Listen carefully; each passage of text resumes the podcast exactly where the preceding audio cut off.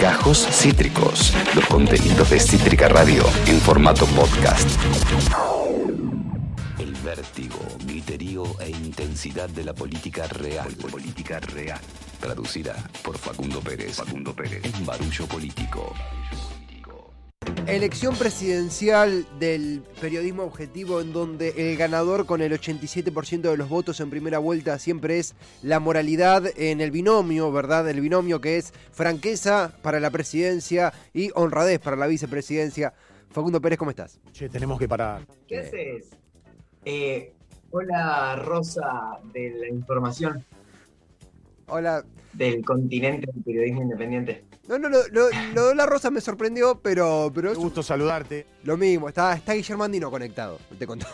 Sí, ¿Cómo me anda? distrajo. Sí, ah, no, a, a mí yo me quedé impactado con. Me, me parece sumamente eh, menemista de tu parte salir en bata. Me parece que es. un- un- No estoy en bata, no estoy. Es un, un lindo abuso peluchito que me contiene de este frío horroroso. de Este Sí, frío corrupto, hay Sí. que decirlo. Absolutamente frío corrupto. Yo, eh, Facu usa ese, ese atuendo solo cuando estoy. eh, yo no estoy en casa, porque cuando estoy en casa lo tengo que abrazar automáticamente porque es muy abrazable ese, ese, ese conjunto. Eh, eh, es suave. Es suave, es suave. Facundo, hemos tenido elecciones presidenciales en el día de ayer en la eh, República de Colombia. Eh, va a ser eh, el tópico protagonista de este barullo virtual, los barullos de los lunes, que son los barullos, los barullos que laburamos. Lo de los viernes ya caemos medio en pedo. El, el de los lunes laburamos en serio.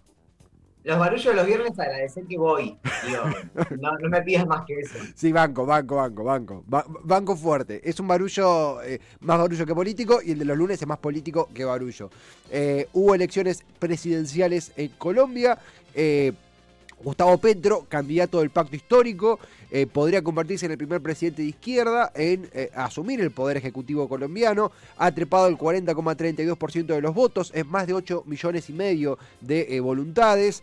No le alcanza, sin embargo, para ganar en primera vuelta. Va a enfrentarse en la segunda vuelta electoral, en lo que acá llamamos balotage, a Rodolfo Hernández, eh, por la prensa catalogado como el Trump colombiano, un hombre, un ingeniero de, muchísima guita, que conformó la Liga de Gobernantes Anticorrupción, que sacó un 28,15%, es más casi eh, 6 millones de votos, eh, y desterró de la segunda vuelta al candidato Federico Gutiérrez, creemos Colombia era su fuerza, y que representa al uribismo, eh, perteneciente obviamente a, como le indica su nombre, a Álvaro, a Álvaro Uribe, presidente, expresidente de Colombia, muy ligado a la derecha, muy ligado a, a- la oposición a Juan Manuel Santos, a eh, una cercanía, una sintonía con el actual presidente Iván Duque, que tiene una pésima imagen pública. Bueno, ese es el panorama en Colombia, estamos conectando con, con Bogotá porque tenemos un invitado allí que nos va a ayudar a orientarnos un poco. Eh, tengo un eco a, a- Chile, no, no quiero, no es una comparación lo que quiero hacer, pero de vuelta la, la izquierda o la centro izquierda, la izquierda progresista, el título que vos quieras, contra eh, el conservadurismo, contra la, lo que se llama la alt-right. eh, es un escenario que se replica permanentemente. Incluso en Perú también pasó algo parecido. Sí, totalmente. Em, digo, más allá de la comparación eh, que quizás en el análisis no- no- nos lo hace medio estéril, pero me parece que son datos de color lindos para, para tomar. Esto de la comparación con Chile, ¿no? Donde un candidato de la izquierda, de la centro izquierda, en países históricamente más conservadores o tirados hacia la centro derecha o, o derecha directamente, eh, llegan en una posición privilegiada, pero no tanto a un balotaje contra un candidato, eh, o por lo menos jugando una elección, un candidato outsider de peso. En, en Chile fue Cast, que si bien no entró al, al balotaje, fue importante su posicionamiento, o se pensaba importante su posicionamiento de cara al resultado del balotaje, terminó dando la sorpresa a Boris cuando a priori los números no parecían darle.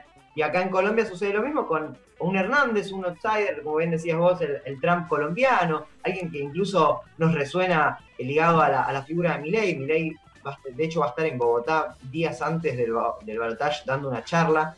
Eh, llega peleándole a, a Petro, que es el referente de izquierda. En ese sentido hay una coincidencia con lo sucedido en Chile. Un poco de, antecedentes. Petro, actual senador de la República de Colombia, ex alcalde de Bogotá, de nuevo, podría convertirse en el primer presidente de izquierda de Colombia. Su nombre resuena después de lo que fue el gran paro nacional del 2021. Protestas, movilizaciones, manifestaciones en Colombia que han culminado con represión desde el gobierno a partir de la movilización popular contra los paquetes de ajustes del Fondo Monetario Internacional que ejecutó el gobierno de Iván Duque. Hay denuncias desde eh, y hechos corroborados de violencia policial, asesinato, eh, abuso sexual, eh, denuncias por desaparecidos. Digo, la situación en Colombia es, es muy sensible desde hace tiempo, pero ha resonado, ha retumbado a nivel global a partir de las imágenes del gran paro nacional, la propuesta de, Petro, entre, entre una larga lista de etcétera, pero se, se, basa en la reforma agraria, el derecho a la tierra para las familias rurales, medidas de protección de los ecosistemas y recursos naturales, igualdad de las mujeres, Ministerio de la Igualdad eh, para ser establecido, fin del servicio militar obligatorio, cursos de derechos humanos para las Fuerzas Armadas, eh, un impuesto a las 4.000 grandes fortunas de Colombia. Por su parte, Hernández, eh, Rodolfo Hernández, de nuevo un outsider, una persona que se postula como anti establishment, eh, persona de formación ingeniero, eh, sumamente acaudalada, fue alcalde de Bucaramanga entre el 2016 y el 2019, eh, no participó de los debates televisivos presidenciales, utiliza TikTok como plataforma de campaña, su propuesta se basa centralmente en, cito, sacar a los ladrones del gobierno y modificar el código penal para quitar la impunidad de los políticos, cargos públicos designados por meritocracia, recompensas para quien denuncie a los corruptos eh, y además suma un par de propuestas que a mí me sorprendieron. Perdóname, sí. te, hago un asterisco acá porque me parece un dato importante. que es que él, eh, bueno, no, quiero spoilerme o adelantarme o pisarte, pero digo, él basa su campaña en, la anticorrupción, de hecho su partido se llama Liga de Gobernantes Anticorrupción, y de los candidatos a presidente es el único con una causa de corrupción. Eh, de hecho, él y su hijo, por una malversación de fondos, creo, con el tema de eh, recibos, no, no, lo tengo muy claro, pero es así. Sí, totalmente. El caso Vitalogic eh, del año 2021, que lo tiene él como protagonista, sí, sí, es, es, tal cual lo que vos acabas de decir, bastante... bastante particular, bastante caradura también la situación, habría que, habría que decirlo así, porque se da un caso de una persona que, encabeza la Liga Anticorrupción y tiene denuncias por corrupción, y además propone cosas que, que que a mí me sorprendieron desde una eh, plataforma claramente conservadora, de derecha, reaccionaria, tiene una, un, prontuario sumamente negativo, fue famoso por darle una bofeteada a un concejal, ha tenido dichos sumamente xenófobos para los inmigrantes venezolanos en Colombia, propone la reforma de las cárceles para resocialización de los penados, cobertura universitaria al 100% y construcción de diferentes centros educativos superiores y desarrollo de aldeas rurales integrales para evitar el desplazamiento de gente del campo a la ciudad y estimular la actividad campestre. Acá también hay otra denuncia de que él en Bucaramanga había, había prometido la construcción de una serie de viviendas integrales que nunca tomaron lugar. Eh, incluso empieza a tenerse todo esto de una especie de eh, cerco a la población agraria para que no se acerque a las ciudades, si es que esas viviendas no son integrales o de hecho ni siquiera existen. Bueno, Así quedó el panorama entre Petro eh, y Hernández en, Colombia. La diferencia es de más de 10 puntos. Eh, eh, también ah, puede terminar de, terminar de confirmar desde el continente que da un giro bastante significativo a la izquierda. ¿Te parece, Facu, pasar al invitado y seguimos conversando con él de esto? Sí, claro. Vamos a conectar ya mismo con, eh, con Bogotá, eh, con el epicentro de eh, la nación colombiana. Desde allí nos está escuchando quien es licenciado en filosofía, está maestrando en estudios políticos e internacionales, es simpatizante político de, Gustavo Petro. Nos hemos informado de diferentes puntos de la campaña de Petro a partir de lo que él difundía en redes sociales desde acá de Argentina. Desde Colombia, desde Bogotá, Andrés Camilo Rodríguez Castillo. Andrés, acá Esteban, acá Facundo en Cítrica Radio en Buenos Aires. ¿Cómo te va? Hola Esteban, hola Facundo, hola a toda Argentina, muchas gracias por la invitación. Un placer Andrés, gracias a vos por hacerte el tiempo para conversar. Eh, eh, leíamos un poco lo que tocamos de oído, estar ahí presenciándolo es muy diferente a estar escuchándolo a tantos kilómetros de distancia, pero una de las frases que resuena es la posibilidad de Colombia tener su primer presidente de izquierda. Esto, eh, digo, en lo, que implica esa frase y en los hechos. ¿Esto es así? ¿Representa una primera chance de la izquierda en el poder, Petro? ¿Y qué chances le ves de superar la segunda vuelta y llegar al poder en Colombia? ¿Cómo viene eso? Bueno, pues evidentemente es una de las posibilidades más cercanas que se ha tenido de que un gobierno alternativo y especialmente los sectores de izquierda y demócratas en Colombia puedan acceder al gobierno, ¿sí? Eh, sin embargo, digamos, hay que ser realistas en relación a los resultados. Y eh, lo primero que hay que señalar allí es que a pesar de las posibilidades cercanas, es decir, se ganó en una primera vuelta, es la votación eh, mayoritaria que se tuvo a lo largo de la historia por parte de la izquierda, ¿sí? es decir, 8.5 millones de votos es absolutamente histórico, ¿sí?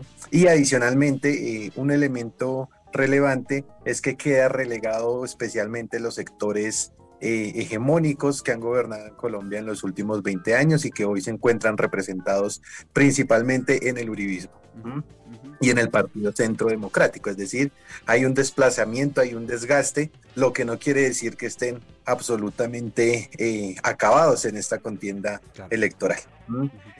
Y alrededor de eso, pues vienen unos resultados muy estrechos de cara a la segunda vuelta, ¿sí?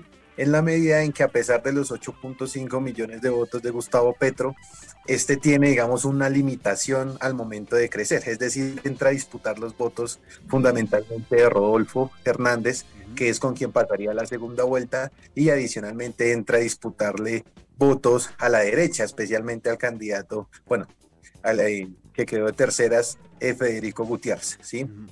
Y esto, digamos, establece una limitación, ¿sí? Porque evidentemente estos sectores es muy poco probable que eh, se deslinden de su votación en primera vuelta, es decir, quien le votó a eh, Federico es más probable que vote por Rodolfo que le voten a Petro, ¿sí?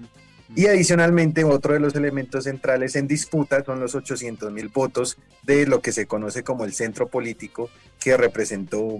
Eh, ¿Fajardo? Que representó el Partido Verde, sí, o la alianza, digamos, de centro, eh, y que allí también, digamos, es un escenario en disputa, pero abiertamente ellos, lo que se puede percibir un poco por el cruce de opiniones claro. a un día de los resultados, es que van a jugar a dos bandas, ¿sí? Es decir, quién ofrece mejores condiciones para ellos poder ascender, teniendo en cuenta que eh, los sectores del centro político pues ya están previendo también lo que sería una posible candidatura para el 2026, ¿sí? Y alrededor de eso también estarán jugando eh, y estarán decidiendo en esta contienda electoral. Son 800 mil votos los que están en disputa alrededor del centro político, pero la real eh, contienda o la disputa de votos fundamentalmente girará en torno a la votación de Fico Gutiérrez, de la, es decir, de la derecha, ¿sí?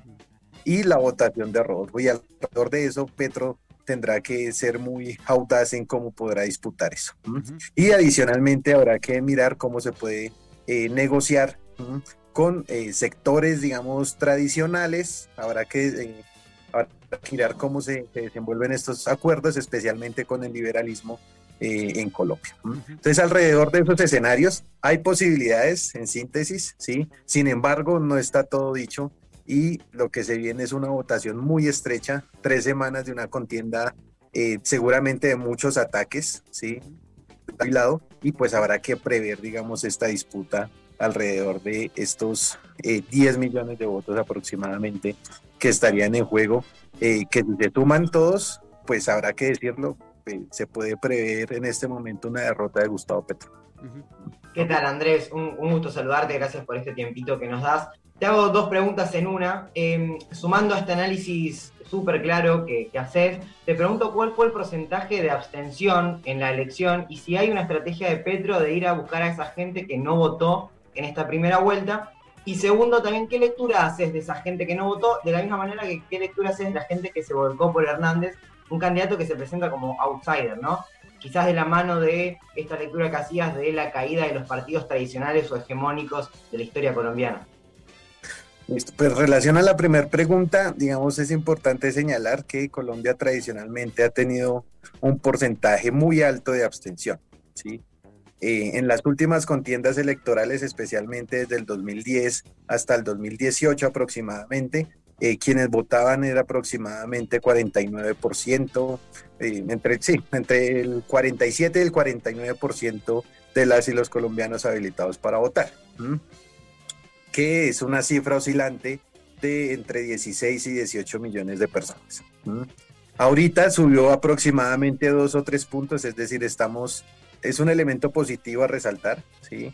Eh, es decir, aumenta el porcentaje de participación electoral, ¿sí? Especialmente aumentó entre millón y medio y dos millones de personas adicionales, es decir, en esta ocasión votaron 22 millones de personas aproximadamente, lo que equivale porcentualmente alrededor del 53% de personas habilitadas para votar. Digamos, esto es importante señalarlo porque hay un aumento significativo, especialmente de la población joven, ¿sí? Hay un aumento significativo, por ejemplo, de la votación de las mujeres eh, en las elecciones presidenciales. Lo que esto, lo que, eso no, esto no necesariamente se traduce, ¿sí? A que, eh, digamos, toda esta amalgama de votación, ¿sí? O este porcentaje que estamos hablando, necesariamente se amplíe. Yo creo que ya hay un tope, ¿sí? Y es muy difícil en tres semanas eh, cautivar votos adicionales, ya cuando hay una tendencia de las elecciones del Congreso, que fueron en marzo, y hay una tendencia, digamos, muy marcada en las elecciones presidenciales. Es decir, los candidatos, especialmente Gustavo Petro, tendrás que disputarse quien ya votó, ¿sí? Más no quien no votaron, porque, digamos, es un sacrificio, digamos, ya en términos electorales, es un desgaste tratar de buscar votos de personas que realmente no, no, no lo hicieron y no ejercieron su, su derecho eh, eh, su derecho a votar en las últimas elecciones. Entonces, alrededor de eso, pues Petro tendrá que hacer una estrategia, insisto, como lo dije en un primer momento, de disputa tanto del voto de Federico Gutiérrez como del voto del centro político y disputarle evidentemente votación a Rodolfo que digamos, de una u otra manera se ha pintado con un discurso anti-institucional, ¿sí? Especialmente, eh, y digamos un discurso, un relato alrededor del espectáculo. Y con esto entro a la segunda idea en relación a la pregunta. Digamos, a Fico Gutiérrez, eh, perdón, a Rodolfo hay que entenderlo como un señor que representa, digamos, una, unos sectores de la clase política dominante, porque es un empresario con muchos recursos, ¿sí? Eh, que de una u otra manera no ha estado asociado de forma directa con quienes eh, han predominado hegemónicamente ¿sí? en el bloque de poder en los últimos 20 años. Es decir, eh, es decir, no está asociado de forma directa ni al uribismo y tampoco está asociado de forma directa a los partidos como Cambio Radical, que están, digamos, más relacionados con los sectores empresariales en Colombia. ¿sí? Sin embargo, él hace parte también de esa crisis, ¿sí? por el tipo de negocios que ha desarrollado, por su experiencia, digamos, alrededor del sector privado en Colombia, especialmente en el departamento de Santander, pero adicionalmente por su experiencia como alcalde. ¿sí? Entonces, alrededor de eso hay otros elementos eh, particulares como los siguientes. Primero, que le está apostando a una narrativa eh, muy común en la última década en el mundo y es alrededor de hacer política con un lenguaje eh, del espectáculo, ya lo decía. Claro. Es decir, alrededor de la anticorrupción, él hace una campaña eh, asociada, por ejemplo, al uso de narrativas eh, que confrontan y se relacionan, digamos, fundamentalmente con expresiones o fenómenos eh, generacionales, es decir, lo que le está haciendo, por ejemplo, con la estrategia de redes sociales es algo muy particular, ¿sí? Claro. Muy particular y es muy común y lo vimos con Bolsonaro cuando gana en Brasil, ¿sí? Lo vimos con Trump cuando gana en Estados Unidos, pero también con Boris Johnson en, en el Reino Unido, ¿sí? Y así, digamos, podemos ver experiencias, eh, digamos, muy recientes en las disputas electorales en el mundo. Y este es un fenómeno eh, que se está presentando en Colombia y que lo recrea fundamentalmente eh, Rodolfo Hernández. Y esta narrativa, ¿sí? Y es un poco la, alarma, digamos, que nosotros preveemos, detrás trae fundamentalmente un relato también fascista, por un lado, sumamente autoritario, y alrededor de eso, por ejemplo, Rodolfo tiene algunos escándalos eh, por misógino, ¿sí? Eh, tiene algunos escándalos por corrupción, pero adicionalmente tiene, eh, digamos, un conjunto de hechos asociados al autoritarismo, especialmente por su experiencia de gobierno en Bucaramanga. Entonces, pues es bastante preocupante lo que se está viviendo en este momento. Digamos, en términos realistas, hay que decirlo, Está muy difícil la segunda vuelta. no hay que descartar una derrota de Gustavo Petro, pero evidentemente será un terreno en disputa las próximas tres semanas de cara al 19 de junio. Eh, estamos en conversación desde Bogotá, desde Colombia, con Andrés Camilo Rodríguez Castillo. Digo, estamos conectando con el epicentro de la noticia de, ayer para todo el continente, las elecciones presidenciales en Colombia. Mente cualquier análisis que podamos hacer nosotros de Buenos Aires es impagable, es, es, eh, incomparable con hablar con alguien desde el lugar de los hechos. Eh, Andrés, consultarte porque justamente uno ante, estas, ante estos escenarios hay dos opciones. De hecho, era muy parecido cuando charlábamos con militantes de Gabriel Boric eh, antes de, la segunda vuelta en Chile. Eh, esto de a qué camino toma el candidato progresista o de izquierda que tiene que disputar votos con alguien que mediáticamente se ha aprobado el Trump colombiano. Más allá de, apreciaciones, es si se radicaliza o si baja a negociar, como quien dice. Bueno, la radicalización, por lo que vos me decís, no, está en vista, sino negociar, disputar los votos de eh, Gutiérrez, del Uribismo y de Hernández. Eh, Hernández que por un lado, como vimos decías, tiene propuestas o, escándalos que van desde comentarios racistas, xenófobos, obviamente innegociables, hasta propuestas edilicias, educativas, que vos conocerás mucho mejor que nosotros. En ese sentido, ¿crees que hay algunos ejes de la propuesta de la plataforma de Petro que él está dispuesto a, a negociar o a relajar para atraer este electorado? Sí, bueno, lo primero que hay que decir es que si se quiere ganar hay que negociar, ¿sí? O sea, eso hay que plantearlo, digamos, de la forma más pragmática y realista posible.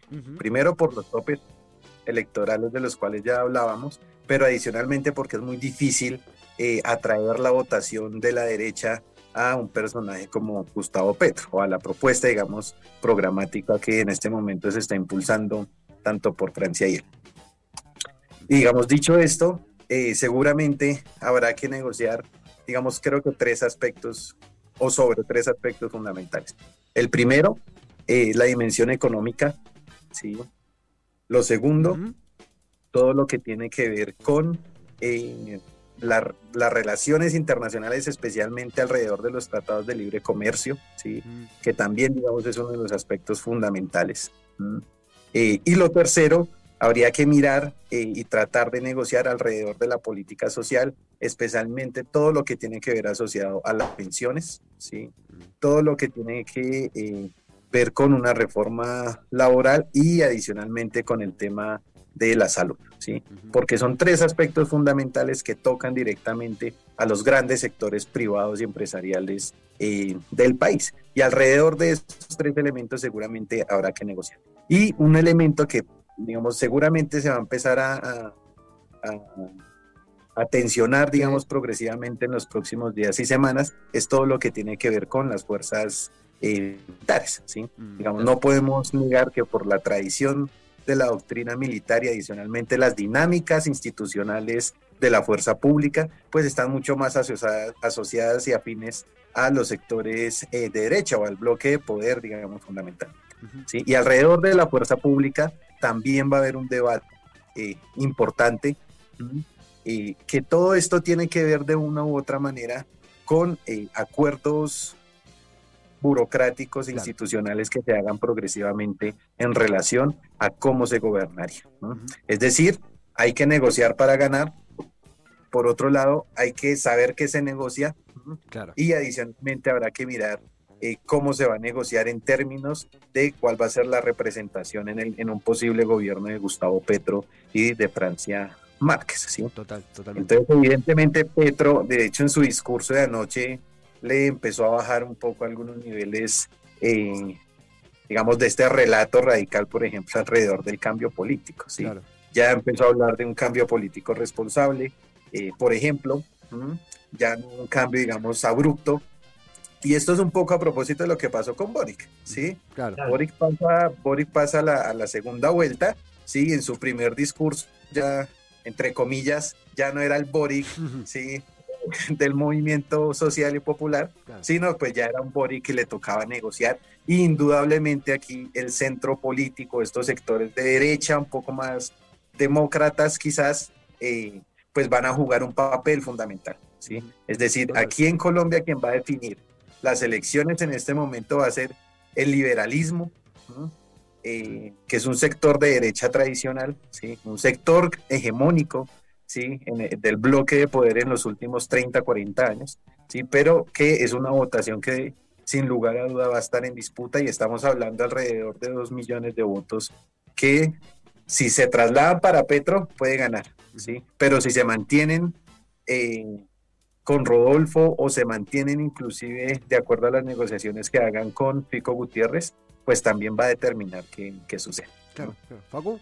Eh, Andrés, estaba la última de mi parte, cortita, en esto de la mano de esto que decías de la importancia del centro y de cómo quizás en este, esta moderación de Petro trata de, llevarlos para, para su, costado electoral, preguntarte si Petro tiene chances también de seducir al establishment o a cierto empresariado colombiano como la opción más segura, la opción más previsible en comparación a Rodolfo. Sí, yo creo que hay un elemento positivo en esta contienda electoral por parte de, Gustavo Petro, eh, y más allá de un relato son las posibilidades de estabilidad política. ¿sí? Mm. Y esa estabilidad política eh, habrá que dimensionarla fundamentalmente en el plano económico, ¿sí? pero también en la estabilidad institucional que puede brindar. Eh, por un aspecto fundamental y es los sectores que actualmente, hasta el momento, ¿sí? rodean a Gustavo Petro.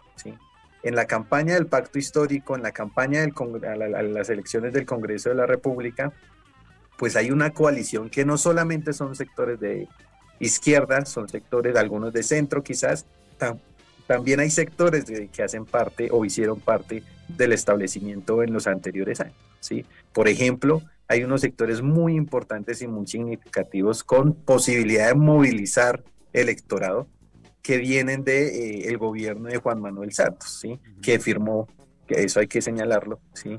que fue quien impulsó el acuerdo de paz con las FAREP. Entonces, ese es uno de los aspectos característicos de este momento, a diferencia de hace cuatro años, ¿sí? que teníamos a un Petro mucho más marcado en un, en un relato de izquierda, ¿sí? ahorita estamos hablando de eh, un relato progresista, pero adicionalmente asociado también a los sectores eh, de derecha. Entonces, Señalo esto porque esta va a ser la posibilidad y la hoja de ruta para atraer eh, otro tipo de sectores y brindar confianza alrededor de la estabilidad política en lo institucional eh, y en lo económico. Pero adicionalmente otro, otro aspecto tiene que ver con quienes hoy respaldan a Gustavo Petro y hacen parte de estos sectores empresariales. ¿sí? Entonces tenemos un empresariado representado, por ejemplo, en las grandes familias corporativas de Colombia, Sarmiento Angulo, por ejemplo, ¿sí? por señalar uno, pero también tenemos unos sectores empresariales, empresariales intermedios, ¿sí? especialmente en la industria nacional, que eh, ya están apoyando a Gustavo Petro de hace rato. Y otro aspecto fundamental que no lo tiene eh, Rodolfo es eh, la asociación que existe con la inversión extranjera en este momento en, Colombia. ¿sí?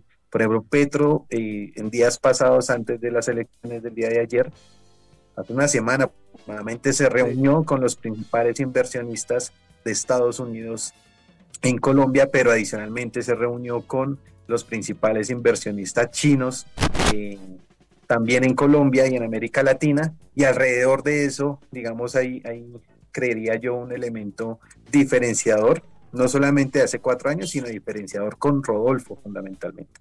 ¿sí? En este momento, Rodolfo no se ha reunido con el sector empresarial. En este momento, Rodolfo tiene una opinión del, favorable en relación al centro político, pero no tiene, digamos, unos vínculos y unos acuerdos estrechos como sí los puede tener hoy Gustavo Petro, ¿sí? con sectores inclusive del establecimiento. Y ya lo decíamos, tenemos a una derecha democrática ¿sí? que ya le, votó a Gustavo Petro, pero adicionalmente tenemos unos sectores empresariales eh, que eso es, eso es vital hablarlo, que ya también tienen un acuerdo parcial con Gustavo. Habrá que buscar más, ¿no? Habrá que buscar más en estos momentos, eh, pero que gira fundamentalmente en torno a la industria nacional. Entonces, yo la vería por ahí. Eh, eh, es Andrés Camilo Rodríguez Castillo desde Bogotá, eh, licenciado en filosofía, está maestrando estudios políticos e internacionales. Ayer le, le, charlamos, le contactamos para poder entender un poco más qué sucede, qué sucedió y qué sucederá en Colombia. Andrés, honestamente, completísimo. No tendríamos toda esta información, este panorama desde acá, desde, desde el sur del continente, de no haber conectado con vos. Te seguiremos de cerca en las redes, te seguiremos de cerca en la difusión a vos, a, a tus pares. Gracias por hacerte el tiempo para charlar con nosotros tan claramente y repetiremos en próximas ocasiones si te parece. Por supuesto, muchas gracias y aquí estamos disponibles para seguir intercambiando. Un abrazo muy grande. Abrazo grande, lo mismo. Andrés, eh, Andrés Rodríguez Castillo, Bogotá, Colombia, Buenos Aires, Argentina. Eh, la verdad, interesantísimo. Yo eh, digo, hablo por los dos, hablo por mí, pero digo, no teníamos ni a ganchos la información, el panorama integrado, cohesionado, como cuando viene de la boca de una persona que camina las calles de las elecciones presidenciales en Colombia, como es Andrés.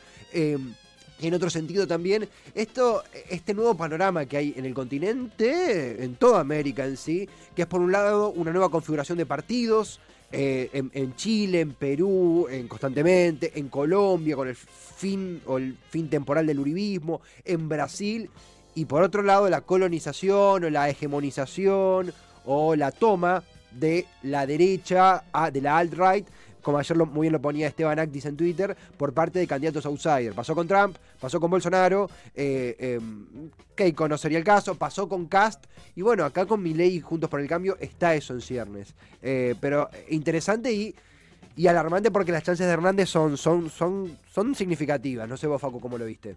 Sí, claro, en un país tan importante para la región como lo es Colombia. Total. Em, déjame agregarte, pensaba en la importancia de los sistemas electorales y cómo influyen en eh, la realidad política y social de un país. Con esta elección, Petro en Argentina hoy sería presidente electo. Claro. Digo, le sacó más de 10 puntos al segundo. Sería presidente electo, Petro hubiese ganado en, primera vuelta, como sucedió con, con, Alberto en el frente de todos. Eh, lo cual significaría no tener que negociar tanto con ciertos sectores, no tener que moderar su, su discurso ni su plan de gobierno. Digo, esto a la hora de pensar quizás, eh, por ejemplo, el tema de la boleta única que se está discutiendo en nuestro país, no pensarlo simplemente como una, eh, una discusión de casta, ¿no? como una discusión palaciega, sino que realmente eh, condiciona las elecciones, condiciona el conocimiento de los candidatos, condiciona los planes de gobierno. Y déjame agregarte también en esto que decías, que aparece una especie de como cordón sanitario pero hacia los dos lados. Siempre el cordón sanitario fue frente al nazismo, frente a situaciones más fascistas de la democracia, como, eh, bueno, eso, ¿no? Como un muro de contención hacia ciertas eh, expresiones quizás no tan mayoritarias para ganar democráticamente, pero sí con fuerza y peligrosas. Bueno, también empieza a funcionar eh, a, a, la inversa, ¿no? Como con con discursos más izquierdistas como lo de Bori, como lo de Petro, que terminan teniendo que moderarse para ganar la elección o para bien para gobernar, ¿no? En, una situación y en unos países con, con muchísimos intereses de peso en contra. Tengo, ah, me disparaste algo para, para cerrar, digo, es un barullo interesantísimo porque cuando hay una entrevista se me queda un montón de puertas para abrir y seguramente seguiremos abriéndolas a lo largo de la semana porque es el tema del, de, las próximas semanas, son las elecciones en Colombia, eh, pero al progresismo, incluso a la izquierda, le está tocando bailar con los círculos conservadores. Pasó con, eh, con, con Boric en Chile que mismo los propios afines a Boric hablan de más una, un socialdemócrata que un líder de izquierda en comparación a lo que era Piñeira, por supuesto, que es diferente, por supuesto que es muy diferente a Cas, muy diferente a Piñeira, no hay ni que decirlo, pero no se trata de una izquierda radical, sino se trata de una izquierda que concilia con cierta base de la concertación chilena. Eh, pero Castillo en Perú se fue para el otro lado, tuvo una izquierda hiperortodoxa en su gabinete, más cercana a, eh, al Opus Dei, a lo que consideramos el Opus Dei en Argentina, que a la izquierda de una Verónica Mendoza. Lula Silva con eh, Ah, se me escapó el nombre ahora. No, ya lo. Con. Alquín. Eh, Alquín, con Gerardo Alquín, gracias. Eh, como candidato a vice. Eh, eh, acá, si querés, qué sé yo, me sale sí, sí, lo que sucede un poco con el frente de todos y ciertos dirigentes más, más de corte derechista, como es Bernie. No sé si es lo mismo, no sé si es lo mismo. Pero a lo que voy. bueno, y Luis Arce en, Bolivia habilitando ciertos emprendimientos privados en el mundo del litio, porque no había forma de extraerlo de, con la maquinaria local. A lo que voy izquierda, derecha, una cosa es como militante, abonar a, las, a, las, a, ciertas ideologías, defenderlas, que está perfecto, pero a los mandatarios les está tocando bailar eh, con piezas ideológicas que están lejos de su plataforma, pero que si no, no tienen forma de construir poder, menos aún administrarlo. Sí, y, resuena, ¿no? Como esa frase de Alberto, o del sector más albertista del gobierno, de la relación de fuerzas. Bueno, de repente empieza a aparecer la, única izquierda posible hasta ahora en el continente, ¿no? Vemos a, Lula aliándose con un em, antiguo rival de la centro-derecha. Boric teniendo que negociar un montón de cosas en su gobierno. Petro en lo que recién nos explicaba muy bien Andrés. Bueno, aparece la izquierda, nada, teniendo que moderarse para hacer gobierno, para sostenerse en el gobierno y como un síntoma de época y de la región también. Totalmente, Facu, totalmente. Me parece que en el barullo del viernes vamos a, vamos a jugar como siempre, pero va a haber mucho tema serio que hablar porque este tema está en ciernes, está eh, evolucionando a lo largo y ancho de la semana. Como siempre, Facu, gracias por estar, por el tiempo, por la entrevista compartida. Nos reencontramos eh, cuando el mundo lo requiera. Y sí, que, es todo el tiempo, pero entonces cuando nosotros podamos, podremos. Podemos. Podemos, podemos, también bailó con, bailó con la derecha. Podemos también tuvo que, que ver qué onda. Facu, gran abrazo, buena semana y gracias por estar. Hasta luego. Hasta luego, Aira, nuestro barullador político. Interesantísima forma de arrancar la semana. Eh, Cítrica Radio eh, puso pie en Colombia, conectó con Bogotá, con la capital del país eh, de Colombia, digo bien, de la República de Colombia. Andrés Camilo Rodríguez Castillo, desde allí nos explicó qué está pasando entre Petro versus Hernández, Hernández versus Petro. se le dice Rodolfo también Hernández, me parece mucho más cómodo. y qué sucederá en el país hermano del continente en la entrevista junto a Facundo Pérez, el host del barullo político. Acabas de escuchar Gajos Cítricos. Encontrá los contenidos de Cítrica Radio en formato podcast en Spotify, YouTube o en nuestra página web.